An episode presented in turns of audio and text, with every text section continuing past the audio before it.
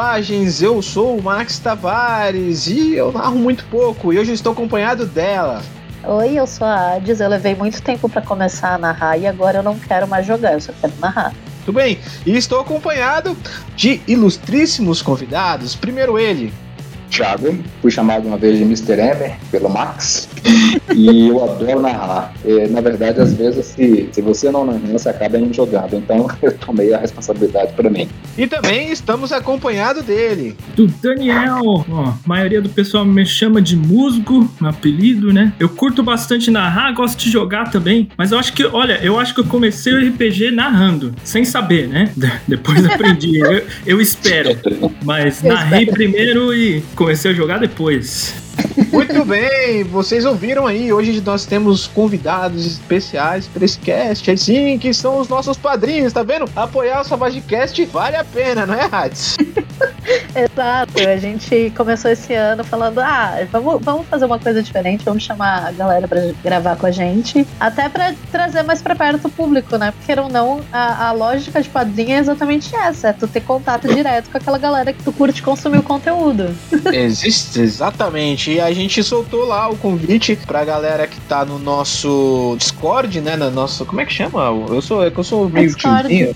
Não, o programa eu sei, mas tem um nome, né? Pra... É o servidor. Olha só, o servidor do Discord nosso do SavageCast, pra quem é padrinho, participa lá. E a gente convidou o Daniel e o Thiago pra participar com a gente hoje do episódio. E a gente vai falar, como você já deve ter lido aí na descrição e entendeu aí pelo que a gente falou no começo, é sobre narração. Já temos aqui três pessoas que narram. Eu sou o único que. Eu vou explicar um pouco mais no episódio, vocês vão entender a minha história com narração. Mas, bom, como é de costume, a música vai aumentar, depois vai descer e a gente começa o episódio.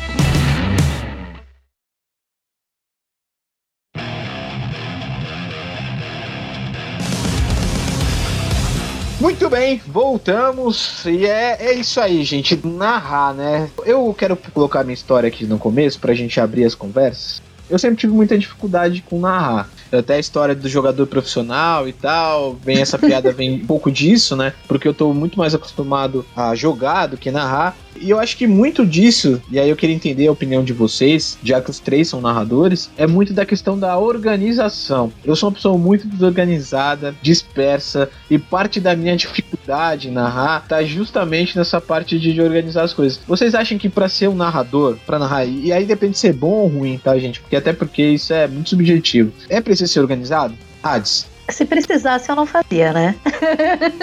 Max, assim, é, a minha, minha experiência como narradora, eu faço 12% de um plano. É isso. Assim, eu penso numa ideia, eu puxo umas fichas, passo meia dúzia de coisa, porque se eu precisar sentar, fazer ficha de NPC, fazer encontro, organizar aventura, e fazer mapa, e fazer isso, isso e aquilo, eu não narro. Não quero, não. Obrigada. Se for para fazer lição de casa, eu não quero brincar, sabe? Então, assim, eu não acho que você precise ter organização para ser um narrador. Você precisa saber improvisar se você não sabe se organizar. São, são duas linhas diferentes. Ou É. você se organiza, ou você se vira nos 30. E tem a lição de casa inicial, né? Uhum. Que o, o narrador tem que pelo menos aprender o básico ali pra ensinar o jogador. Sim. A não ser que o, seja o narrador tenha aquela né, sorte de ter um jogador que já sabe as regras e tudo, e você tem aquela, aquele auxílio, né, no jogo. Uhum. Você usa o advogado do mestre em seu favor, né? Exatamente, exatamente, exatamente, né? Você transforma o advogado das regras em advogado do mestre. É, um pouquinho de organização tem que ter, né? Até pra poder aparecer na hora que você tem que estar lá. Mas, Ah, mas colocar na agenda ajuda. Eu acho que o que mais ajuda ainda é a pessoa ter vontade, né? Porque se ela tem vontade de narrar, ela se organiza do jeito dela. não sei nem se é só ter vontade, porque aí jogando um pouquinho da minha experiência, eu comecei a jogar RPG, eu tinha 6 anos de idade. Eu passei, te, teve épocas que eu fiquei muito tempo sem jogar, teve épocas que eu voltei, mas assim, o RPG ele permeia a minha vida desde muito pequena. E eu só fui ter coragem a começar a narrar, por assim dizer, eu já tinha mais de 20. Acho que foi quando eu tava com uns 22, 23, alguma coisa assim. Então, assim, tem muito uma questão de. Tudo bem que nessa época era tudo muito místico, sabe? A figura do narrador era. Ela era muito mistificada, vou, vou ser bem sincera. Mas rola um pouco aquela coisa do ai, será que eu dou conta? Será que eu consigo? Parece ser tão complicado, parece ser tão difícil. É tudo um truque de mágica, gente. É tudo uma ilusão. É, que nem ser adulto. Quando você é criança, você acha que os adultos sabem o que eles estão fazendo. Quando você é jogador, você também acha que o narrador sabe o que eles estão fazendo. Ninguém sabe o que está fazendo. É isso. É, eu vejo até que no meu caso, eu preciso me organizar para ficar tranquilo. Não que eu vá usar tudo que eu preparei, eu me organizei, mas a organização me ajuda a improvisar melhor. Tem esse caso também, né? uhum. né? Tem aquela pessoa que sabe improvisar, mas eu vejo essa pessoa assim, ela já tem uma referência interna muito forte de ter jogado, de ter visto é, outras pessoas narrando, de já ter narrado também, e aquilo é bem fixo dentro dela. E outras pessoas, como eu, que precisa ali colocar no papel alguma coisa que é para a cabeça ficar mais tranquila na hora de narrar. Não que ele vá usar aquilo por escrito, mas ajuda pra caramba. Curiosidade, tanto pro Thiago quanto pro Daniel, né? Primeiro o Thiago responde. Que tipo de preparação você faz? O que, que você de fato prepara? Você escreve alguma coisa? Você coloca pontos da narrativa? O que, que, que você prepara monstro? O que, que você faz? Tipo assim, ah, e quanto tempo antes, né? Tipo assim, a sessão vai acontecer, sei lá, domingo. Sim. Primeiro eu abro o Excel. Brincadeira. Nossa! já, ia, já, já ia chutar ele daqui e falar, sai, não, brincadeira.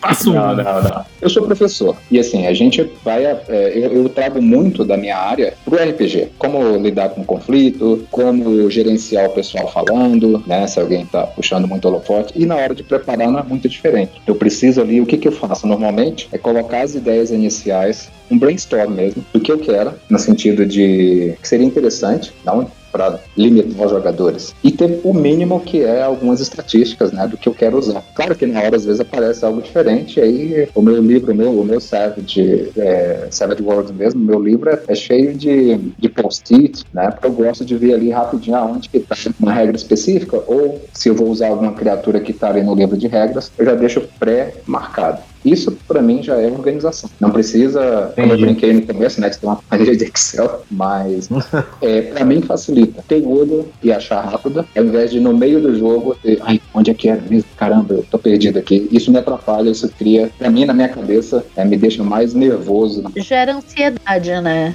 Ansiedade, a palavra é essa. É, gera ansiedade. Tem, é que assim, tem muita essa coisa. Eu vejo que existem dois tipos. Tem o narrador que precisa ter as coisas preparadas para ter. Porque assim, quer ou não, todo mundo tem que ter alguma base. Você não vai chegar sem nunca ter jogado RPG e puxar a melhor sessão de RPG que, a, que todos os jogadores da mesa viram. Você tem que ter, como você falou, aquele, aquele background se você quer fazer tudo de improviso. Mas é, tem muita coisa. Tem, tem quem prefira fazer de improviso e tem quem prefira ter o planejamento. E o ponto é, tá tudo bem, tá? Você narra do jeito que é melhor para você. Mas fala aí, Daniel. Agora, eu, eu aprendi Savage Worlds depois que começou a pandemia, começamos a jogar online, né? E com o jogo online mudou bastante da minha preparação, né? Então, o, o que eu tô fazendo agora é que eu primeiro fui fazendo um apanhado de tokenzinhos, né? Estamos jogando no Roll20, né? De tokenzinhos de NPC e um monte de mapa que eu não sei para que eu vou usar ainda, mas estamos jogando interface zero. Então, um monte de mapa futurista, assim. E isso me ajuda bastante, porque se tem um encontro, eu pego o mapa mais próximo do que aqueles que tenho. E uma coisa importante para mim também é que esses são os mapas que a gente vai usar, sabe?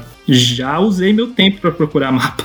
Eu não vou mais procurar mapa. É se preparar para improvisar, né? Isso, exatamente. Uma curiosidade, Daniel, sobre isso, que eu achei interessante esse negócio do mapa. Mas você tem só o mapa e você não tem história, e aí você vai criando a narrativa a partir do mapa que você encontrou? Ou você já tem uma estrutura de narrativa e aí você vai. Como é que funciona esse lance do mapa? Achei curioso. Não, então, o mapa é que eu comecei falando do material, né? Que eu acho que é importante no, no sentido de narrar online, usando os, o Top Virtual, né? E porque é fácil de você achar um mapa, uma imagem, às vezes você gasta muito tempo fazendo isso. Você não para de fazer. Então assim, ah, eu, é um NPC novo, vou procurar uma imagem só para esse NPC. É uma localização nova, vou procurar um novo mapa. Então, uma coisa que eu acho que me ajudou bastante foi parar de fazer isso.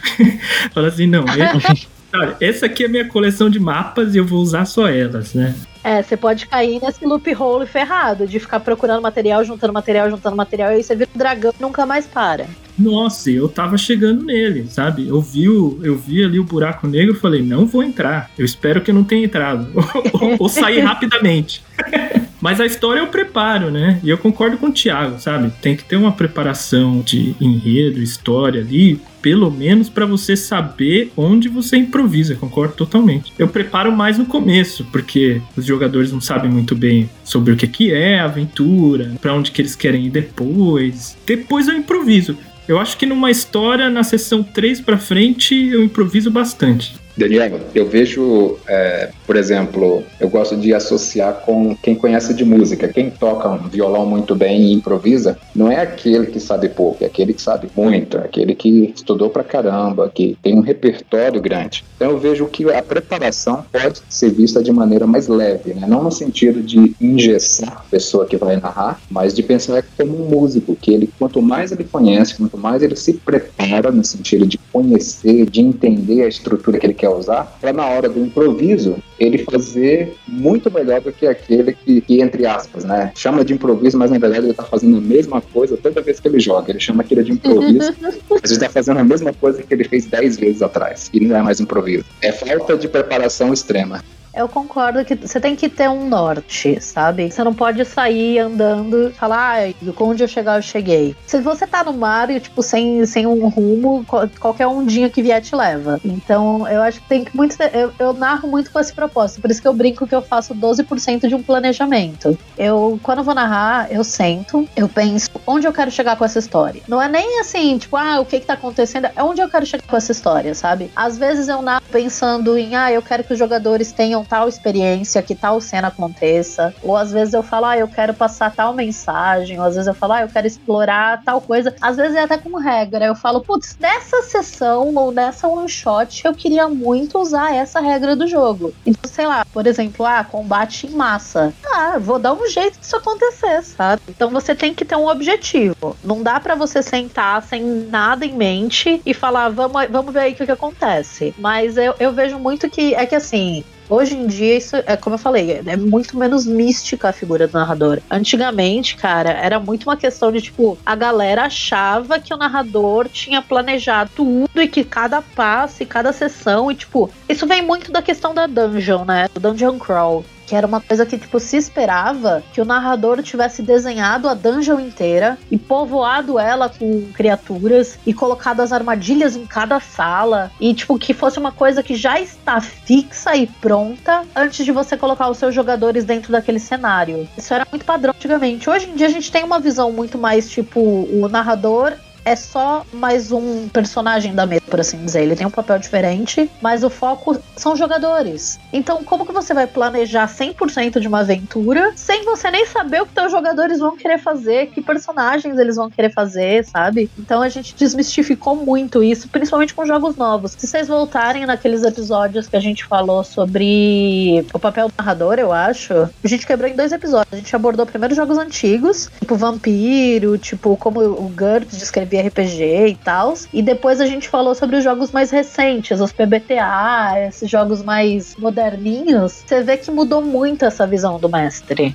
Sim, sem dúvida. E, e pegando um pouco desse gancho, Ades, até trazendo para os meninos pra gente também vir discutir, é, vocês, né, na mesa de vocês, começando pelo Daniel, vocês são uma figura mais que tá ali para cooperar, tipo, no sentido de falar, inclusive assim, de cometer erro e falar pra mim, olha, tipo, aqui eu começo a regra, porque às vezes eu, e aí falando de mim, às vezes eu tenho medo de, em determinadas mesas, de ter aquele cara chato e falar, pô, mas isso aqui tá errado, isso aqui tá errado e tal. E aí você fica nessa pressão de fazer isso e tal, e aí, às vezes acabar estragando a diversão. De repente o cara tá buscando aquilo no jogo e você não tá, não tá entregando, sei lá, as regras certinhas e acabar entregando o jogo. E eu queria, na verdade, saber se vocês já abrem pros jogadores de vocês, como é que funciona essa dinâmica de vocês com, com os jogadores da mesa? Vocês estão abertos a esse tipo de coisa ou vocês são mais centralizadores nessa questão de mestrar, Daniel? Só antes de deixar eles falarem rapidinho, vou só abrir um parênteses e falar, gente, se vocês esperam que só porque, por exemplo, eu ou o Max fazemos parte do Sapcast, a gente vai saber o livro de Core Salteado, vocês estão errados, tá? É assim. Eu definitivamente não sei. Não, não funciona tranquila. assim. Bom, quem ouve o, podcast já deve imaginar que eu, né, faço mais Salamalex, eu sou meio Somebody Love no RPG, então. Somebody Love. É, eu sou mais do Somebody Love, então. É, mas podem falar. Mas... É. Não, fica tranquilo. Você, você, tem, você tem dois fãs aqui, então tá, vocês estão também seguros. Obrigado, obrigado. Isso mesmo. Obrigado.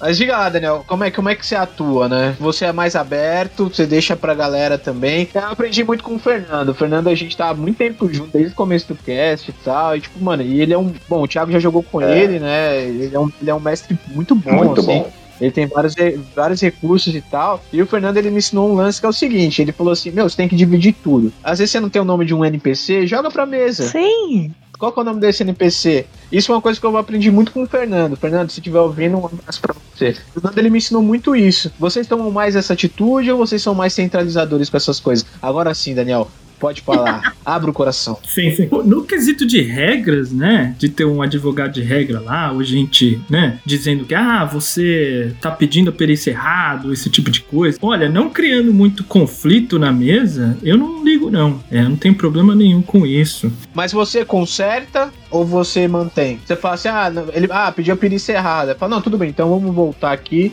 e vamos fazer. Conserto na hora. Se a gente souber o que tiver errado, conserto na hora. Vira e mexe, devolvo o Benny, que foi usado por alguma coisa que não fazia sentido, sabe? Uma coisa que eu tento não não fazer é olhar no livro. Então, então como parte da aprendizagem do sistema, o que eu fiz foi lendo o livro, eu fui fazendo o meu resumo, sabe? Uhum. E aí aquele naquele resumo que eu até postei no, no Discord aí, né? No, é aquele resumo é o estado atual das regras da mesa, sabe?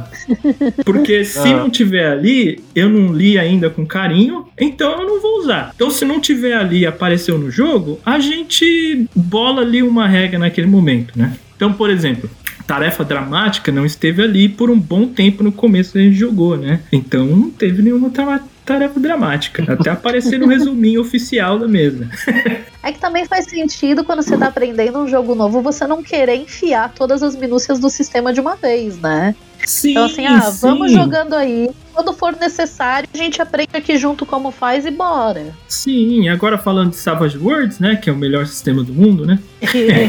é, só com o básico ali de teste de perícia. Sabendo que teste de perícia é o, é o ativo, né? Que é alguma coisa que o personagem quer fazer. E o teste de atributo é o passivo, alguma coisa que foi feita com o personagem. Eu acho que só com esse conceito você vai embora. É. Porque assim, pensando na época que eu jogava Storyteller também também, vampiro e lobisomem, era o que a gente usava.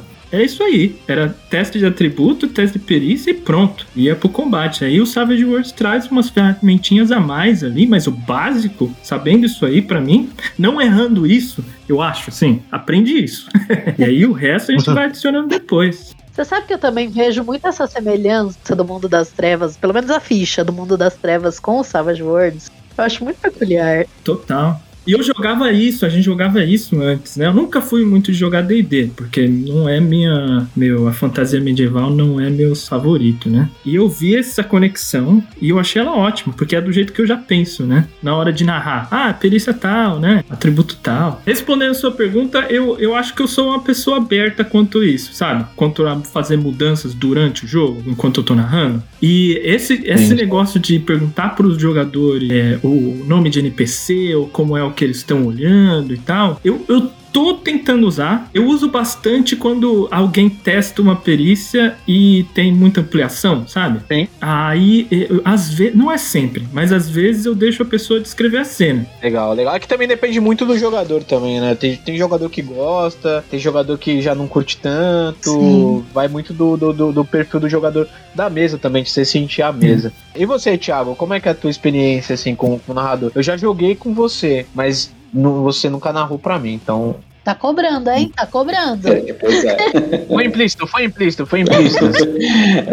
é, eu sou muito tranquilo, viu? De verdade. Eu sou mais interessado no pessoal estar tá se divertindo, eu fico tentando sentir a mesa, do que preocupado se a gente está seguindo todas as regras certinhas. Só que tem um detalhe, às vezes, dependendo do grupo, a gente tem. Eu tenho uns amigos que a gente pensa, ah, vamos jogar para aprender as regras. E a gente já deixa avisado até para quem vai chegando nesse grupo, ó, as nossas mesas aqui são para aprender a regra gente joga e. E vai parar, debater. É, vai parar. Então é, a gente deixa bem claro que não é para todo mundo. Para uma pessoa que está ali porque quer história e tudo, vai ser chato. Para gente que está aprendendo, a gente para, às vezes, a história, ah, vamos olhar aqui como é que é isso direito, né? A gente tem esses, essas sessões tutoriais que eu chamo. E aí, tipo, agora um jogo comum e corrente, para mim o que importa é que a história tá rolando. Se uma regra atrapalhar, seja porque, mesmo sendo usada ela corretamente, ela pode atrapalhar. Sim. né? Se, é, Sim. Né? Ela pode atrapalhar. E aí eu não. Não, galera, olha, eu acho que não faz sentido nenhum. Dentro da história do que esse jogador aqui explicou, faz muito mais sentido do que essa regra que tá valendo. E eu também, eu pego aquele advogado de regras, coloco ele do meu lado. É igual aluno problemático, né? Eu gosto de trazer o aluno pro meu lado para ele me ajudar. então eu digo, cara, me ajuda aí. Ou então, entre sessões, eu peço para ele, onde foi que eu errei ali? Você me falou aquela hora, eu não entendi. Que aí, na outra sessão, a gente já usa a regra de um jeito correto. Então, eu, eu não tenho problema nenhum. Muito bom, muito é, Eu acho que no final dessas contas, quatro, cinco cabeças sempre vão pensar melhor do que uma só, sabe? Com certeza. Eu sou dessa, dessa filosofia também. Agora, o, o Godael já jogou comigo. Comigo, eu tava narrando Duna, o jogo da, da Modifius, né? O 2D20. Uhum. E ele tava aprendendo. Era um, uhum. Nós fomos beta players pra, pra Modifius. E eu já fui pedindo desculpa. Tava o Godael, tava o Felipe. Ou seja, eu já fui borrando as calças. Entendeu? e tinha um amigo meu que também estava interessado e novato, mas eu tinha o Felipe e o Godel na minha mesa. Falei, caramba, onde que eu me meti? Mas eu deixei bem claro, ó, galera, eu tô aprendendo, então vai rolar muita dúvida, vocês me ajudem. E o legal, assim, eu gosto muito de jogar com a galera que tem. Se eu digo assim, se eu quero feedback, é porque eu tô pedindo. Eu sou muito a favor de, ó, não pede feedback se você não quer ouvir feedback. Sim, não desce pro parquinho se você não tanca brincar. É, e assim, o, o Felipe mesmo, ele me dá cada dica excelente depois que a gente joga, que ele já é tarimbado, né? Joga há muito tempo. E jogando Savage também, ele me dá muita dica bacana. Sim. Nossa, fez isso, não é legal. Ou então, oh, esse aí que você fez é bacana, continua. Eu gosto muito de jogar com gente que não tem esse, esse medo de dar feedback se você pediu. A trava, né? De, ah, é. não, foi legal. É, então, tipo... é, nossa, esse feedback é, pra mim não é feedback, entendeu? É, elogio vem naturalmente, você não pede. A pessoa diz, é, poxa, então, curtiu, é. foi massa, elogio, você não pede. Agora, feedback, feedback não é elogio, feedback é construção, né? É saber onde você poderia ter feito melhor, o que que as pessoas... Sim. Às vezes pode até ser o elogio, mas é a pessoa virar e falar, ah, eu gostei muito dessa parte, porque e aí ela explica. Sim, sim. Mas isso que você falou, Thiago, eu acho muito importante que, assim, falando um pouco dessa coisa do começar narrado, perder o medo, perder, sei lá, a vergonha, às vezes a galera fala, ah, eu não, quero, não vou começar a narrar porque eu, os meus amigos, todo mundo é muito experiente e eu quero fazer, mas a galera mancha muito mais do que eu porra, se coloca exatamente nessa posição que o Thiago falou. Olha, galera, eu tô querendo aprender, então assim, eu aceito o feedback, mas vamos aí, sabe? Tipo, vamos tentar. Sim, sim. Porque a galera vai querer ajudar você aprende muito mais do que um, poxa, foi legal, que bacana. Que, olha, quando a pessoa que, que sabe jogar está aberta para te ajudar, como diz, não tem preço. É uma aula gratuita que você está recebendo ali, você tem que abrir o coração, ouvir e pegar o que tem de melhor e usar na carreira aí de narrador, Sim. né? E, e, tem que sempre lembrar pro pessoal que, tipo, jogar RPG não é um trabalho, tá ligado? Ninguém vai te matar e ninguém vai te mandar embora. Não, você tá despedido e, sei lá, de repente se o cara for profissional aí é outro esquema. Mas se você tá jogando com seus amigos, tipo, cara, não é. Assim... Mas mesmo pro narrador profissional, assim, se o narrador profissional erra uma regra, é diferente de um cirurgião errar uma artéria, sabe? Sim, Ninguém sim. vai morrer. Exatamente. Depende, né? É. Às vezes pode ser que os personagens dos jogadores Ah, não. Morram. Aí, ah, TPK é TPK, sinto muito, beijo abraço. A gente pode, inclusive, fazer um, de um episódio sobre o narrador pago. Pode dar TPK? Mas vamos lá. Olha a polêmica. E para adicionar o que vocês estão falando, eu concordo total. E outra coisa também é que é uma atividade em grupo que está acontecendo naquele momento, né? Tirando assim, exceto esses streaming agora que acontece bastante, né? O, o, o é uma, tá todo mundo colaborando, uhum. o jogador e o mestre. Então, é muito bom o mestre melhorar com o tempo? É, mas o nível que você tem que chegar é o nível que tá, todo mundo esteja divertindo naquela, naquela mesa. Exatamente, concordo com você. Sim até usar esse termo a carreira do narrador, sabe? Às vezes é até muito intimidante. Sabe? Porque o papel do narrador ali também é jogar, né? É se divertir. E o nível que você precisa chegar é o que harmoniza com seus jogadores e com você mesmo, que é o maior crítico ali, né? E sempre ter essa questão que o, do que o Thiago falou, tá todo mundo na mesma página, sabe? Exatamente. Ah, a gente vai jogar pela história, a gente vai jogar pela história. A gente vai jogar para aprender as regras, a gente vai jogar para aprender as regras. Sim. Porque se, se tá todo mundo na mesma página, tá todo mundo no mesmo barco, não gera frustração, sabe? Então o diálogo é, é essencial. Exatamente.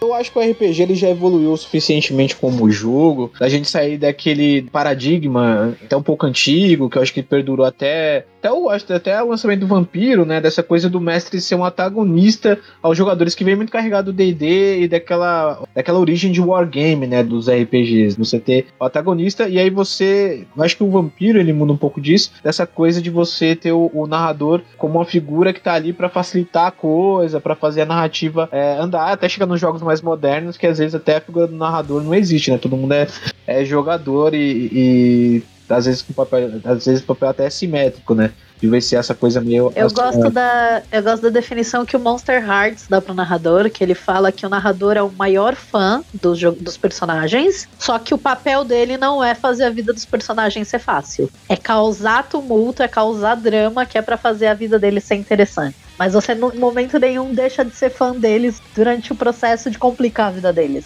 Sim, até, até porque roteiro é conflito. Só um parênteses super, super rápido, assim. É, eu tava vendo um documentário sobre Star Trek, sobre a nova geração. Os roteiristas da série tiveram muita dificuldade no começo, porque o Gene Roddenberry ele não queria conflito entre a própria tripulação, né? Como você faz uma história sem conflito? E aí eles tinham muita dificuldade. E a série ela só vai pegar mesmo na partir da terceira temporada, porque aí o Gene Roddenberry sai, né, da produção executiva, e aí eles podem desenvolver histórias com conflitos. E aí a parada começa a andar melhor. Que é importante, né? E é basicamente isso. E vamos relembrar que conflito não necessariamente é conflito físico, pode ser conflito de ideias, pode ser conflito você pode perfeitamente ter um conflito com o teu melhor amigo, vocês sim, dois sim. quererem sair meia hora no soco sem perder a amizade, e terminou a conversa, vocês vão pra um bar beber uma cerveja e tá tudo bem, sabe? Mas o conflito do, torna as coisas interessantes. Eu quero só retomar uma coisa que eu acho que foi Exatamente. o Daniel que falou, sobre narrar online e voltando lá no que a gente comentou no começo do se preparar para improvisar, gente, narrar online, assim, mudou a minha vida, porque eu narrava muito em evento, e aí é aquilo, né? Você tem que se improvisar, porque em evento você nunca sabe com quem você vai esbarrar. Inclusive, vou, vou jogar no ar, eu já joguei com o Max no evento, tá? O Max narrando para mim. É, é verdade. A primeira vez que nos encontramos, eu estava narrando. Olha que curioso você tem que ter aquele improviso, você tem que ter aquele, aquela coisa. Tanto que eu fazia mais ou menos isso que o Thiago falou, assim. Eu sei que eu vou precisar dessa ficha, então eu não vou ficar procurando ela no meio do livro. Eu pegava, imprimia a ficha, eu tirava uma xerox, sei lá, e, e deixava separado numa uma pilhazinha de papéis. E ainda assim, como eu falei, eu sou uma pessoa muito desorganizada com espaço físico. Era muito complicado para mim conseguir achar o que eu precisava na hora que eu precisava, sabe? Isso gerava um pouco de ansiedade. Narrar online, cara, depois que eu peguei o Fantasy Grounds, puta que pariu. Ah, aí acabou. Aí eu, eu, eu planejo menos de 12% de uma sessão. Porque, tipo, ah, nessa cena aqui eu vou precisar de um lobisomem. Tá bom. A hora que eu precisar do lobisomem, eu digito lá lobisomem e puxo a ficha dele pro grid. É isso, sabe? Ah, sem dúvida, isso agiliza muito, assim. Eu não, eu não, sei porque eu não tive experiência online, de narrar online, né? Então, mas eu vejo, assim, vocês narrando e tal, e eu vejo realmente que. Eu imagino que deva facilitar bastante, sim. Mas eu nunca tive experiência online, por exemplo. Que facilita demais a vida do narrador. Mas mesmo sem o Fantasy Grounds, né? Como a gente tá jogando Savage Worlds, que é o melhor sistema que existe, se você não tiver essa ficha desse lobisomem, assim, ah, ele tem D8 de ataque, né? E D8 de vigor. Pronto. Sim, e é isso. É, é, o, que eu acho, o que eu acho impressionante de Savage é exatamente isso, cara. Para mim, ele é uma caixinha de ferramentas na rato, tu tá construindo uma parada, mas você nunca sabe qual vai ser exatamente a ferramenta que tu vai precisar, sabe? Às vezes, você tem um parafuso que não quer entrar, e aí você precisa de, deveria usar uma chave de fenda, mas tu vai ter que usar um martelo. E o Savage Worlds, ele é uma caixa de ferramentas assim incrível, porque o que você precisar tá dentro daquele livrinho pequenininho que tu bota na bolsa, sabe? Mas, mas nem todas as ferramentas são tão assim rápidas, rápidas e fáceis, né? Eu acho Não. interessante assim, você vai no livro, agora o, o, a perseguição, ela para mim ela quebra, ela eu, eu, não entendo, eu não, ela, ela quebra o, o mood, sabe? Ela quebra a ideia do próprio sistema. Você tá lendo tudo bonitinho, você chega em percepção, perseguição, eu não não parece até que foi um outro autor, sabe, que fez. A regra nova eu acho que encaixa mais com Savage, eu acho que ela faz mais sentido. Mas nova você é. diz a do a da, da que tá saindo com a da Suede? OK. Sim, sim, sim. Eu tô falando dessa mesmo. Outro muito, mas é, é famoso. É muito difícil de entender a perseguição regra de perseguição. Ou você ama ou você odeia. É, é essa, é essa moral do que é. é. Você tem o Fernando que ele, tipo, mano, ele é muito fã dessa Exato. regra. Tipo assim, ele, ele adora essa é, regra. Eu tô no time do, do Fernando, né? Ele adora essa regra. Onde dá para colocar, ele coloca. Eu acho que a gente jogou eu e o Godel, jogamos Star Wars com ele, ele colocou. Eu acho que a mesa que a gente jogou que ele também colocou, não foi, Thiago? Sim, Acho que no, no, começo, no começo da aventura ele colocou. O Fernando, mano, onde tem ele encaixa a regra de perseguição. Fernando, o Fernando, ele é muito fã da regra. Desculpa, eu coloquei uma perseguição de. Tava narrando a aventura de Apocalipse Zumbi. Primeiro dia. E foi muito legal porque já foi o final já coloquei no final, então deu aquele, aquela coisa de vamos correr, vamos embora e vamos chegar onde a gente quer. Era uma regra nova, a galera curtiu pra caramba. Claro que no começo, até eu que tava aprendendo, me perdi um pouco. Sim. Mas é, é aquela história mesmo, ou você ama ou você odeia.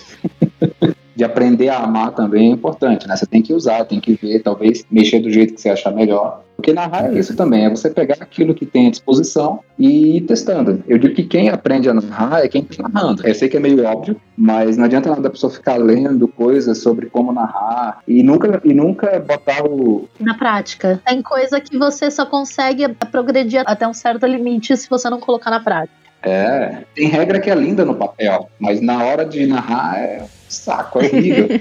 e tem coisa ali que, que não é. Então, não adianta a pessoa ficar só lendo e nunca narrando, porque ela vai estar sempre no mundo das ideias dela e não vai evoluir um exemplo de regra que parece péssima no papel, mas é incrível na prática é a iniciativa de Savage, né? Toda Nossa, semana total, aparece total. alguém falando como eu substituo a regra do baralho. Testa assim primeiro, depois você volta aqui se você não se der bem com ela. Sim, a Gatra volta pedindo desculpa. Eu tenho uma pergunta para vocês. Eu tenho uma pergunta agora, só pra gente já ir encaminhando. Qual foi a maior dificuldade que vocês tiveram quando vocês começaram a narrar Savage Worlds? Eu acho que bem no comecinho foi entender não ter pontos de vida. Não estava acostumado com essa, essa percepção. Não que eu achasse ruim, mas eu li e falei, caraca, como que é mesmo? Eu acho que foi isso e foi ampliação. Eu não, como um depende do outro também, né? Eu não conseguia entender. Até que um amigo meu que é mais conhece muito mais de RPG, mesmo que ele nunca tivesse jogado, sabe? Ele leu e falou, cara, é assim, e é muito legal, é genial isso daí. é um salve aí pro Alisson, se ele estiver ouvindo. Se ele não tiver, manda para ele e faz ele ouvir. É, ele não é muito fã de Savage, mas dessa, algumas regras ele. Eu digo que ele enxerga a Matrix, né? Na, das regras. Ele olha assim, ele vê de um jeito que as outras pessoas não veem. Você diz é, ampliação durante combate ou fora de combate? Bom, no comecinho de tudo eu não conseguia, não, não, não caía a ficha. No comecinho que eu comecei a ler sobre Savage, acho que foi uma versão gratuita. O, o, o Fast Play, né? É, o Fast Play, eu falei, caraca, o que que é isso? Aí eu li, eu, só, eu lembro que eu ficava naquele trecho ali, da ampliação, mas como que é isso mesmo? E eu os pontos de vida que não tinha. Mas depois que eu joguei, eu falei, ah, entendi. E você, Caetano? Daniel. É, então, a, a, a, ampliação, eu também tive dificuldade com a ampliação. E foi porque eu, eu li eu entendi o seguinte, né, do, do livro: que cada ampliação que você tinha, melhor o resultado era. Então eu entendi, ah, 4, né? Uma dificuldade base, né? 4 é um sucesso simples, aí você vai melhorando o sucesso. De novo, ó, eu tô vindo de storyteller, né? Aquele pensamento de sucesso vai aumentando. Mas aí, a primeira vez que eu narrei, eu, eu expliquei desse jeito, e aí os jogadores começaram a explodir os dados, loucura, e tirar 30 e pouco, né? 20 e pouco. Aí ficamos com aquela cara de, ah, qual que é por que que eu, por que que fulano tirou 20 e pouco e fez isso e eu tirei 35 e não fui muito melhor do que o 20, né? E aí, aí depois eu larguei pra lá, né? Tento de uma forma sim. diferente. ampliação é algo bom, mas se é 35, se é 15, não importa. É. Daniel, acho que eu fui por esse caminho também no começo. Aí eu falei, opa, não, não é assim não. Depois jogando o. Eu joguei o Tales from the Loop, quando você tem mais sucessos, você compra bônus para melhorar o que você tá fazendo. O Savage me ajudou, mesmo que não seja a mesma coisa, mas o fato de ter jogado Savage antes me ajudou a aceitar esses sucessos extras aí na hora de jogar. Eu, eu digo que o Savage me ensinou muito a, a, jogar RPG, e olha que eu já jogava antes. o Savage ele muda a percepção da gente sobre muita coisa, né? Sim. Essa Sim. regra que você falou do Tales, eu acho que eu já ouvi alguém comentando de adaptar isso para Savage Worlds. E eu acho que seria interessante, porque isso que o Caetano, que o Daniel trouxe, é, é um pouco isso, sabe? Eu descrevo assim as ampliações. É quão bem você performou aquela tarefa. Porque às vezes você descreveu que você quer abrir uma porta. Você pode ter 10 que vai ser uma ampliação, ou você pode ter 40 que vai ser uma ampliação do mesmo jeito.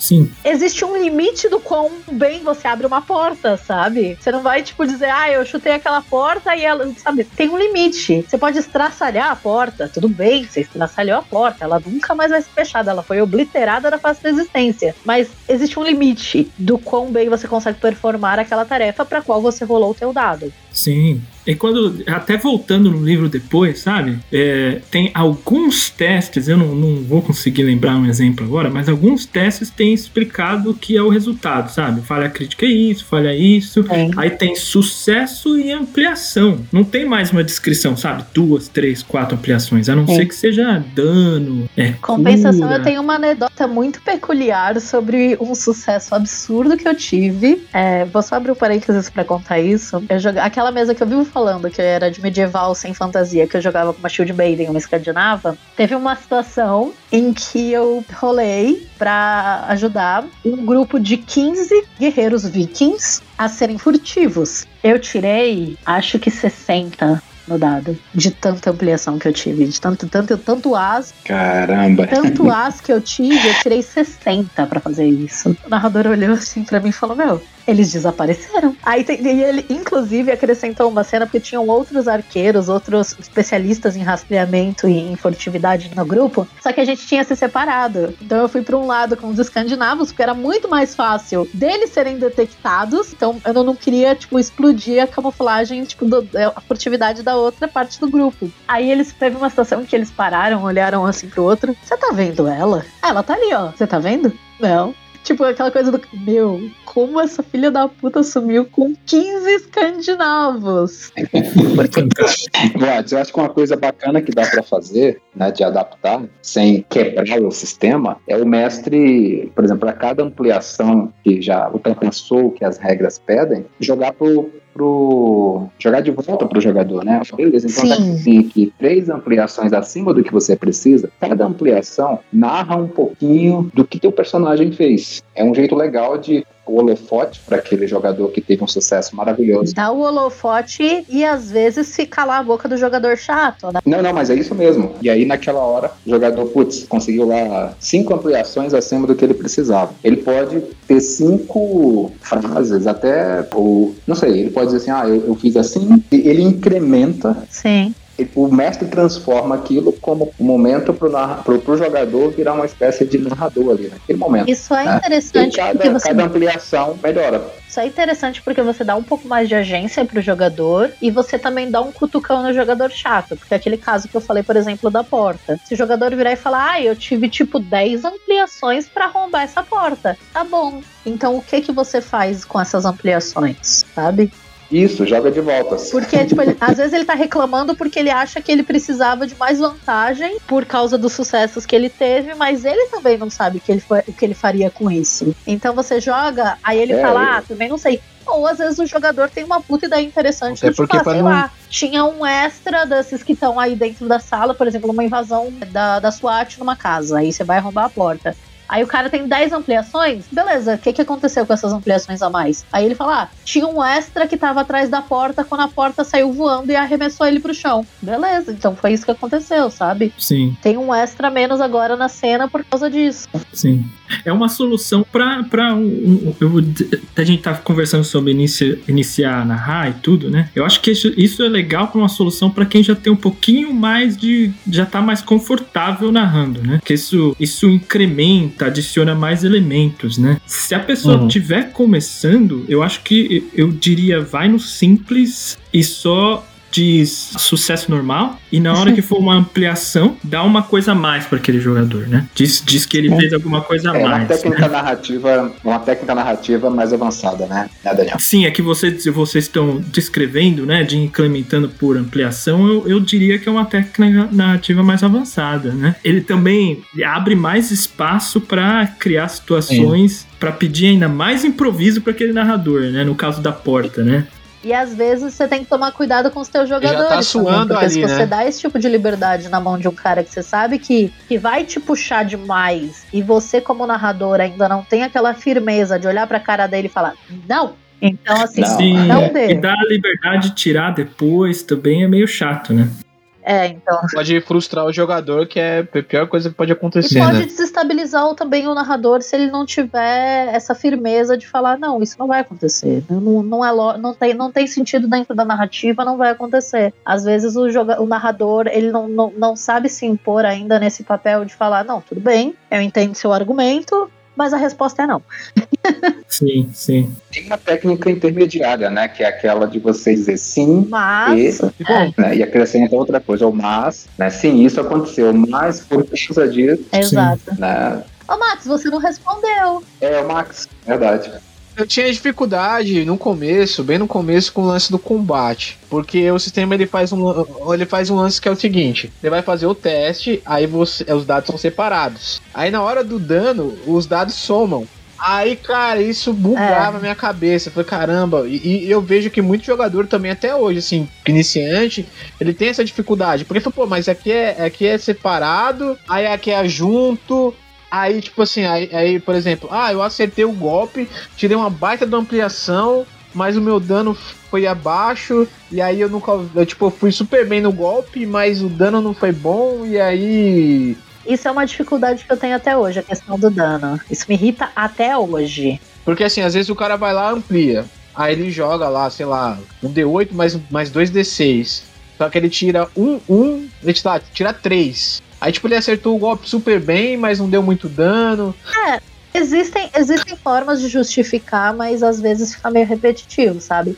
Você pega, por exemplo, tipo, ah, ah vamos citar Naruto, só que eu detesto Naruto. Tu acerta o golpe no meio da testa do cara. Ah, nossa, você não sabia que ele tinha uma placa de metal escondida ali, por isso não deu dano. Mas toda vez eu tive, quando eu comecei, eu tive muito problema com o combate, mas não só por causa disso. É porque, por mais que eu tenha passado muito tempo da minha vida jogando RPG, eu passei 17 anos jogando, jogando Mundo das Trevas. E Mundo das Trevas é um problema, porque o jogador de Mundo das Trevas, só, só existem dois tipos de jogadores de Mundo das Trevas: X-Men by Night e o jogador que. Ah, não, rola iniciativa. Não, ofuscação eu não tô nem mais nessa cena. Fui embora. Tchau. Não quero saber de combate. E eu sempre fui o tipo de jogadora que foge do combate como o diabo foge da cruz. Então, por muito tempo jogando Mundo das Trevas, assim, é, principalmente mais pro final, né? Cara, eu desaprendi todas as regras de combate de Mundo das Trevas. O que vamos combinar foi um favor para mim mesma, né? Porque ninguém precisa ficar decorando a regra de combate de Mundo das Trevas, é uma porcaria.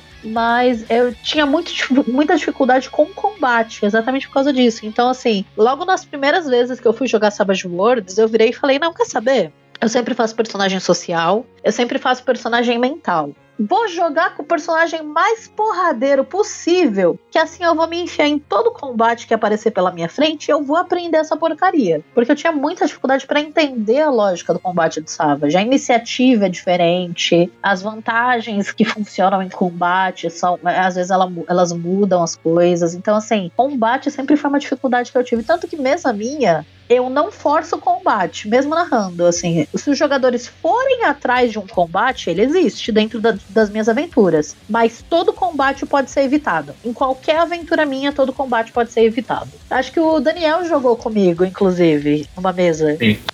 Foi ter combate, mas não teve combate. É, embora eu tenha atirado no fantasma, sim. Exato, assim, é, tinha, um, tinha uma situação que poderia ter sido resolvida no combate. Aí eles conseguiram desescalonar a situação e resolver de outra forma. Mas toda aventura minha é assim: o combate ele existe, mas existem outras formas de sair dele. Ah, mas isso é importante, né? Faz parte do deixar a história ser colaborativa, né? É de você deixar os jogadores escolherem aquilo que eles gostam. Porque assim, Sim. tem jogador que joga e se fala, meu, não teve um combate nessa sessão, essa sessão não valeu. Então, por mais é, que eu não faça a questão do combate, tem jogador que faz. Então, Sim. é aquilo.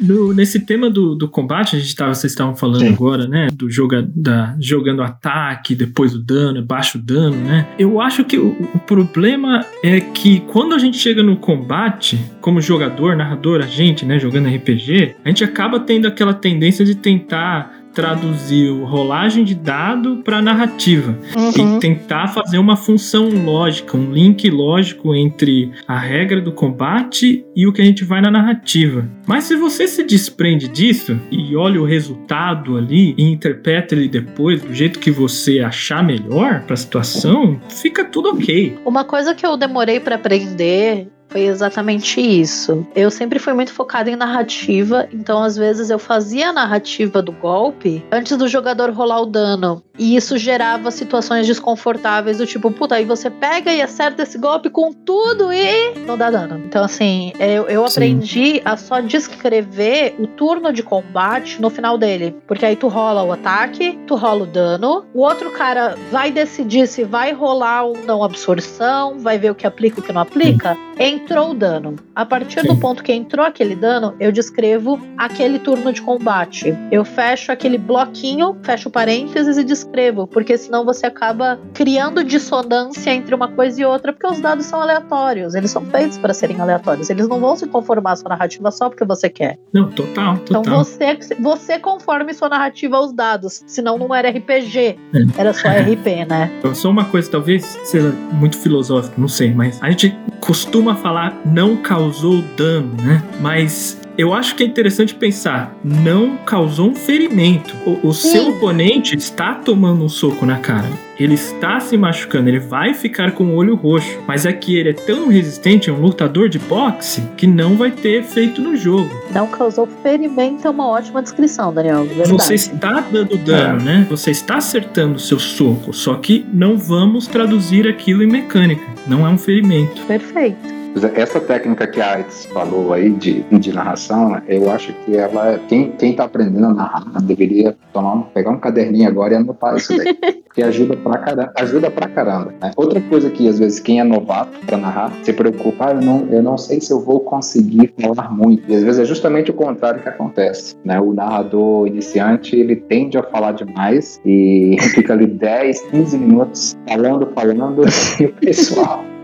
Coitados. Né? Então, muitas vezes, a, o problema é o oposto, né? Não é falar pouco, é falar demais. Então são duas coisas aí legais para quem está começando. É terminar a rolagem de dado para você narrar e a outra é ter, ter noção do quanto narrar, né? Para evitar aí monólogos. A pessoa sozinha falando sozinha. E, e ainda no combate, isso foi outra coisa que eu demorei para aprender. Nem todo combate precisa ser épico. Nem todo combate precisa de uma descrição incrível. Porque assim, eu, eu o Savage ele tem muito essa questão do, cinemato, do, do, cinematográfico. E como eu falei, eu venho desse background muito narrativo. Então, às vezes, por mais que eu, eu vou defender até o final dos tempos que se sentou numa mesa minha e falou eu bato, eu vou torcer o nariz. Não quero nem saber. Mas às vezes, só às vezes, a única opção é essa, sabe? Você não tem muito o que descrever, muito o que fazer firula. É só vocês voltarem, por exemplo, no. Eu tava reescutando esses dias o jogo que o Godael narrou de Reapers pra mim. Às vezes a única reação que você tem como jogador, você não tem como fazer firula. Você só vira e fala, eu atiro. Porque você não precisa descrever toda a ação como se toda a ação fosse épica. É legal? Pelo menos uma ou duas ações serem épicas na mesa? É legal. É legal tu fazer aquela parada super cinematográfica. Já vivo fazendo isso em mesa. De você pegar e usar uma coisa como plataforma,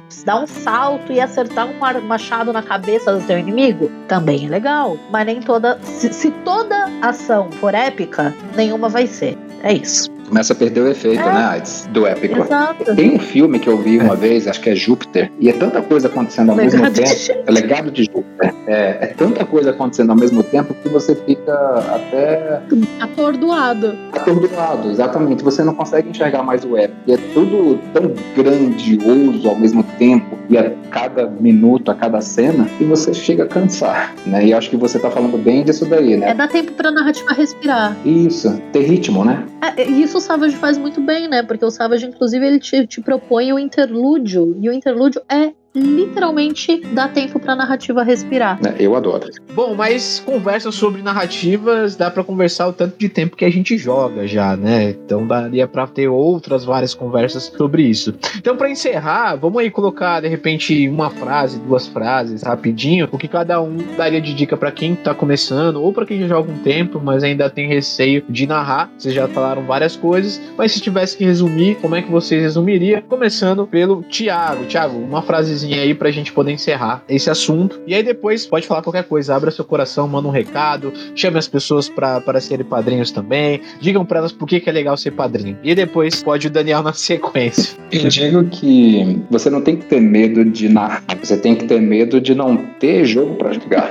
Entendeu? Então, se não tiver ninguém para narrar, assuma esse papel, porque se você for muito ruim, alguém que é melhor que você vai entrar no teu lugar. e aí você vai ter jogo. Bom, e a galera aí que já conhece o Savagetcast, o Max já tocou no assunto, vem, vem apoiar a galera. Isso é um trabalho muito bacana deles. Você vê que é feito com carinho. E eu só tenho a agradecer por participar aqui com vocês pela primeira vez né, no Savagetcast. Eu me sinto verdadeiramente honrado. Oh.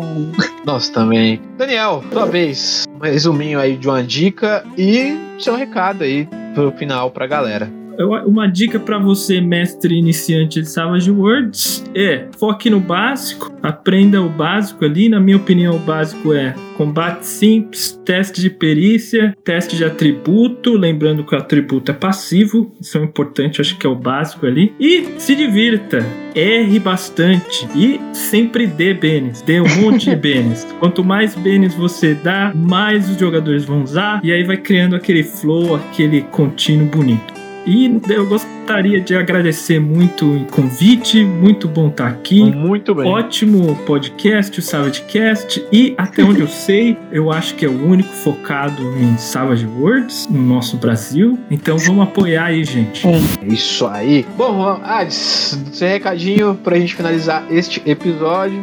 Dicas para narradores. Narre, porque existe um limite do quanto você vai aprender se você não colocar as coisas na prática. E não faça cabo de guerra com os teus jogadores. Eles estão ali para te ajudar e para se divertirem tanto quanto você. Se coloque sempre nessa posição de estamos construindo algo legal juntos. Por mais que você tenha um papel diferenciado de narrador, você não é responsável, sabe, por, por saber tudo. Mas passar a impressão de que você sabe o que você tá fazendo é sempre uma boa. Por mais que você não saiba. O fake it until you make Make It. E é isso. Falando sobre o Discord, colhem lá no Discord. O Discord é aberto, mesmo para quem não é apoiador. Mas, como vocês viram, os apoiadores têm algumas vantagens, alguns benefícios. Eu tô trabalhando para colocar tudo em dia, porque tem coisa atrasada, porque se não tivesse, não era Savage Cast, mas tá tudo muito complicado. Mas eu vou narrar, vou começar a narrar a campanha de Reapers lá no servidor e vai ter vaga reservada para apoiador.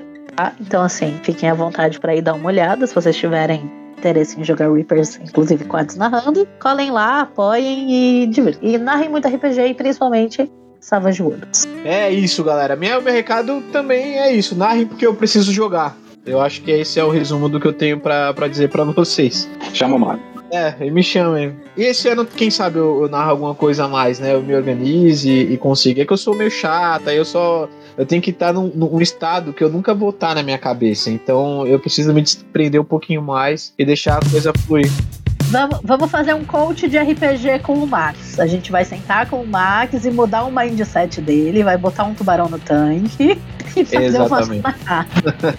é isso, galera. E ó, bom, apoiar Savagecast gostoso demais. E como vocês viram, você pode até participar do episódio. Para quem quiser nos apoiar, diz como é que tem que fazer. Você pode ir pelo Padrim, Savagecast BR, ou pelo Catarse, Savagecast BR. E tem lá níveis diferentes de apoio e tal. Você vê qual, qual encaixa melhor com o que você quer, com o que você pode e cola aí com a gente. É isso aí. Venham pro lado selvagem da força. E é isso, gente. Joguem RPG, se cuidem. Ainda a gente tá num momento ainda meio complicado aí da pandemia. Então se cuidem, saia de casa se puder, usem máscara, lavem as mãos, tomem água e, como diria o grande e saudoso ET Bilu, busquem conhecimento. É isso aí, galera. Até a próxima. E até a próxima.